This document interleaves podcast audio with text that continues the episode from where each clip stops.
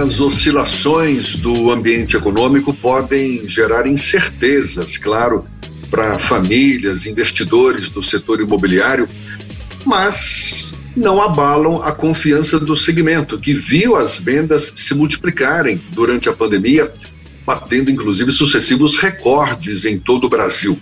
A demanda para 2022 está mantida e o crédito imobiliário, a gente está falando aqui de mercado imobiliário e o crédito imobiliário, ele permanece como ferramenta para incrementar a venda de imóveis. A gente fala mais sobre o assunto conversando agora com o matemático com pós-graduação em gestão de empresas e diretor executivo da ACT, Antônio Carlos Oliveira, nosso convidado Mícia Bahia. Seja bem-vindo. Bom dia, Antônio Carlos. Bom dia, Jefferson. É um prazer estar certo, no programa Isso é Bahia, certo, com você e com o Fernando Duarte. Estamos aqui à disposição. Bom, se a gente tem o crédito imobiliário como ferramenta para incrementar a venda de imóveis, o que, que, é importante observar antes de contratar um financiamento? E você acha que é um momento seguro, é algo seguro neste atual momento, Antônio Carlos? Bem, Jefferson, é, o que, que, a gente pode é, falar? Né? A gente tem bastante experiência no mercado, a gente já viveu vários ciclos de de mudanças de taxas de juros, de mudanças de política econômica, e a gente entende sim que é um momento ainda importante para que se possam aproveitar tanto na questão dos preços dos imóveis como na questão da taxa de juros. A gente teve ontem aí, né, o comunicado do Copan da, elevação da taxa de juros em um ponto e meio percentual, que é bastante expressivo esse aumento, né? Já se fala que o próximo aumento não deve ser tão grande, porque a expectativa inflacionária deve estar menor, o preço do dólar também deve estar mais equilibrado, então não vai haver é, uma, uma expressiva aumento de taxa de juros no, na próxima reunião do Copom. Mas isso aí é um pouco de futurologia, né? A gente tem que ver o que, que a gente está acontecendo. A gente nunca viu, Jefferson, é, tanto crédito imobiliário, eu trabalho com crédito imobiliário desde 1986. A gente nunca viu tanta expansão, tanta concessão de crédito imobiliário de junho de 2020, mais ou menos, né? logo depois que começou a pandemia até agora. Tá? A gente está vendo sucessivos aumentos, como você falou, sucessivos batimentos de recorde, certo? É, tanto de crédito imobiliário quanto de lançamentos de, de empreendimentos, que tudo isso gera um mecanismo do mercado imobiliário. O que a gente tem que é, frisar sempre é o seguinte: o mercado imobiliário sem o crédito imobiliário ele não funciona.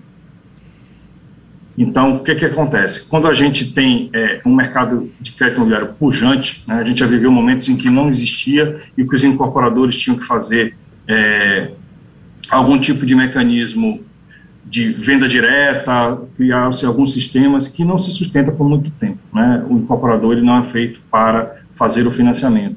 O financiamento é, é privado das instituições bancárias que é para fomentar todo o mercado. Então, você tem toda uma cadeia, Jefferson, o incorporador que vai construir empreendimentos, ele toma crédito imobiliário para construir os imóveis, tá? Tem alguns empreendimentos que são construídos com recursos próprios, mas a gente está falando de minoria, não da regra, não do normal.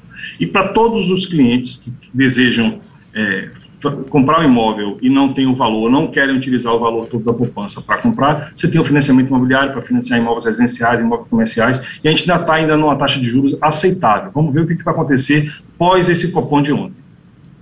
Agora, diz para mim, você que presta assessoria nessa área, né, assessoria exatamente para crédito imobiliário, quais são as informações, os dados que a família, é, família que eu falo, o interessado em geral na compra de um imóvel, deve ter para concluir que, não, agora o momento é ideal para eu contratar esse financiamento imobiliário? Bom, é, é, importante que se faça algumas continhas, né? Certo? A gente costuma a, passar para nossos clientes diversas opções, né? Porque às vezes o que é melhor para Jefferson não é melhor para Antônio Carlos, não é melhor para Pedro, não é melhor para Fernando.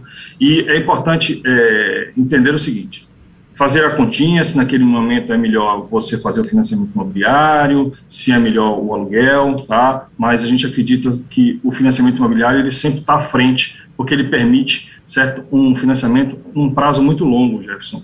360 meses, a depender da idade, em algumas possibilidades até 420 meses você consegue pagar a sua casa própria, tá? Então, realmente é, isso para o imóvel residencial, que é a grande maioria, né, que é justamente a casa própria.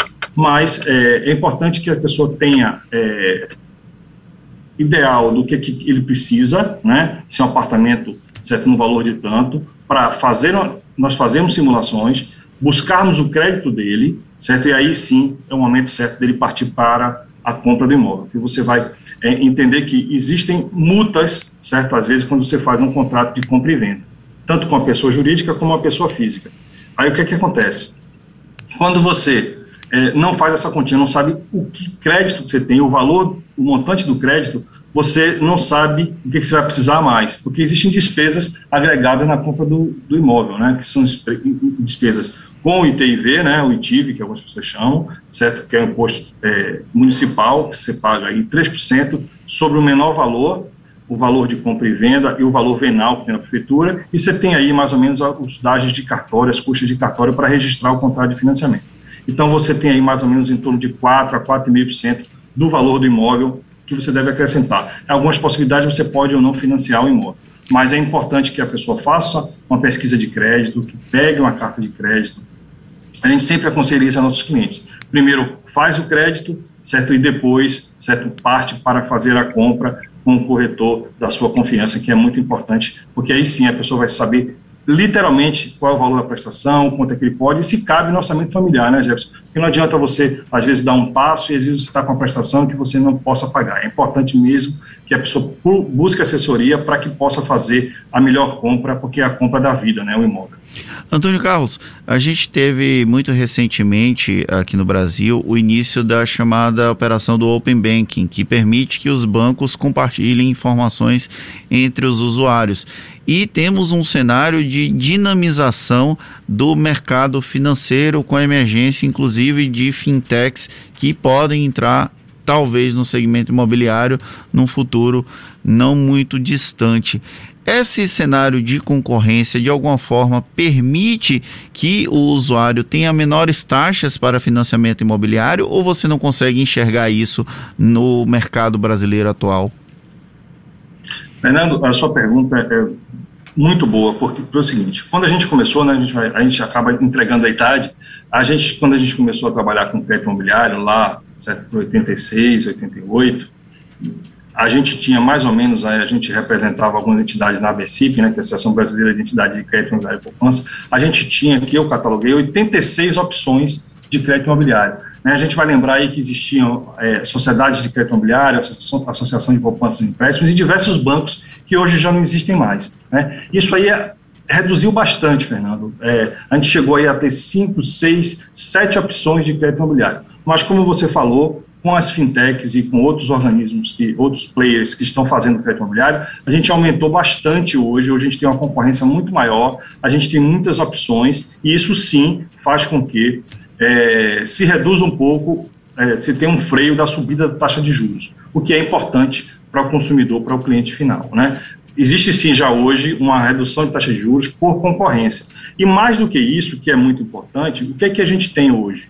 É, opções diversas. Né? Você tem, vamos supor, é, só para dar uma hipótese, é, de coisas que de imóveis que não eram financiados, que hoje são financiados. Hoje você tem tanto financiamento como o Home Equity, né, que é o, é, o crédito com garantia de imóvel, que você pode é, utilizar galpões, você pode utilizar terrenos, hoje você pode fazer financiamento de terreno, você pode fazer home equity de terreno, você pode, por exemplo, você tem uma, um, um, terreno em que você é, construiu, você regularizou na prefeitura, mas você não regularizou ainda no cartório. Isso não era financiado no passado. Hoje você já tem duas, três opções de fazer esse financiamento, de fazer home equity. A entrada, a abertura, né, que o governo fez, o governo federal fez para novas fintechs, novos bancos, está movimentando bastante aí a concorrência do mercado crédito imobiliário. Hoje a gente tem um mercado imobiliário com opções de crédito muito maior do que a gente tinha cinco anos atrás, por exemplo.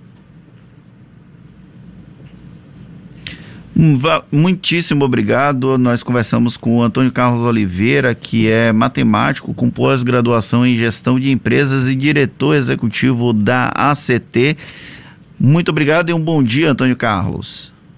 Obrigado, Fernando. Obrigado, Jefferson. Foi um prazer estar aqui no programa de vocês. Fiquem com Deus. Um excelente dia. Essa conversa fica disponível nas principais plataformas de streaming. É só você procurar a Rádio à Tarde FM. Você pode ouvir de novo também no YouTube. Agora são 8h41 na Tarde FM.